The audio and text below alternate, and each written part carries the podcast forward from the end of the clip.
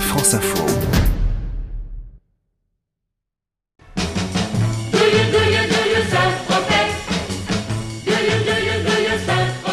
C'est l'un des ports les plus célèbres de la planète. 80 000 visiteurs par jour en plein été. Les maisons s'y louent plusieurs milliers d'euros la semaine. Russes, Chinois, Américains, les touristes viennent du monde entier. À Saint-Tropez se joue un paradoxe, celui d'un village de pêcheurs sans prétention, devenu la destination la plus prisée de la Côte d'Azur. Brigitte Bardot, Bardot.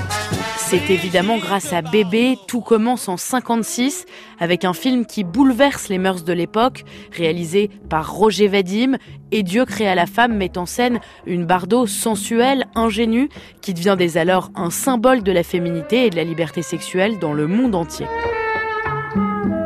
Tourné à Saint-Tropez, le film est un succès planétaire.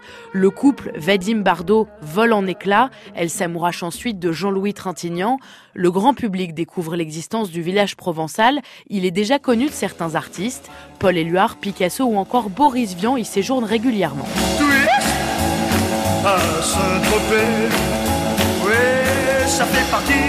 Mais entre Bardot et Saint-Trope, l'histoire dure depuis l'enfance. Brigitte, petite fille, y passe ses vacances dans la maison familiale.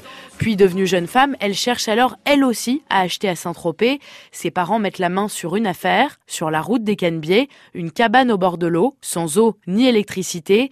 Bébé fait l'acquisition de la Madrague pour 24 millions de francs, il y a tout juste 60 ans. Sur la plage abandonnée de Delon à Belmondo, les fêtes y sont nombreuses. On y voit défiler un nombre incalculable de célébrités. Aujourd'hui, Bardot partage son temps entre cette maison et la Garrigue, sa deuxième résidence dans le Golfe plus au calme, car en haute saison, chaque jour, une dizaine de bateaux de touristes passent devant la Madrague. Autre incontournable pour les vacanciers, admirer les yachts clinquants ancrés sur le port et boire un verre chez Sénéquier.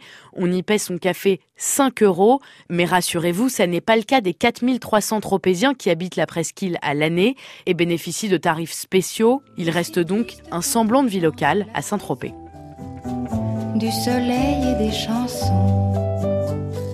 Pourtant, je sais bien l'année prochaine tout refleurira, nous reviendrons. Mais en attendant, je suis en peine de quitter la mer et ma maison.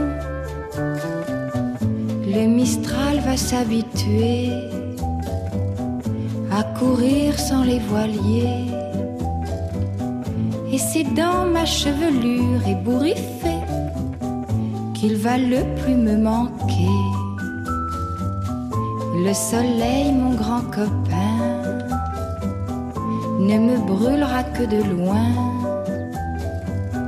croyant que nous sommes ensemble un peu fâchés d'être tous deux séparés.